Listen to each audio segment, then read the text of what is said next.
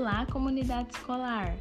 Sejam bem-vindos ao Fala IGK, o podcast sobre a educação em tempos de pandemia e como fazer acontecer o ensino em tempos de isolamento social. Fiquem ligados no episódio de hoje em 3, 2, 1. Abolição da escravatura. No dia 13 de maio comemora-se no Brasil a abolição da escravatura. Foi nessa data, em 1888, que foi sancionada a Lei Áurea. A lei acabou com a escravatura no Brasil. Quem assinou a lei da abolição da escravatura foi Dona Isabel, princesa imperial do Brasil. O Brasil foi o último país livre da América a abolir totalmente a escravatura. A história da abolição da escravatura.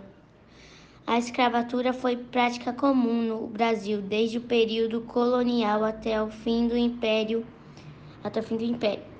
A maior parte dos escravos eram provenientes do continente africano, mas uma parte da população indígena brasileira também sofreu escravidão.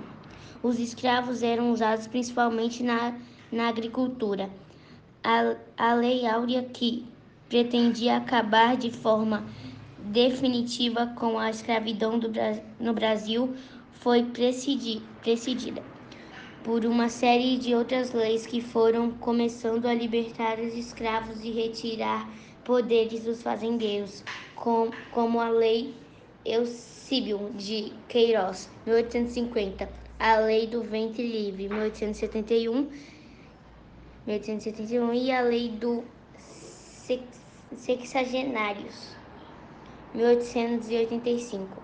A Lei Áurea, que significou a abolição da escrava, escravatura, não ficou consensual, porque significou uma crise nas lavouras para os latifundários.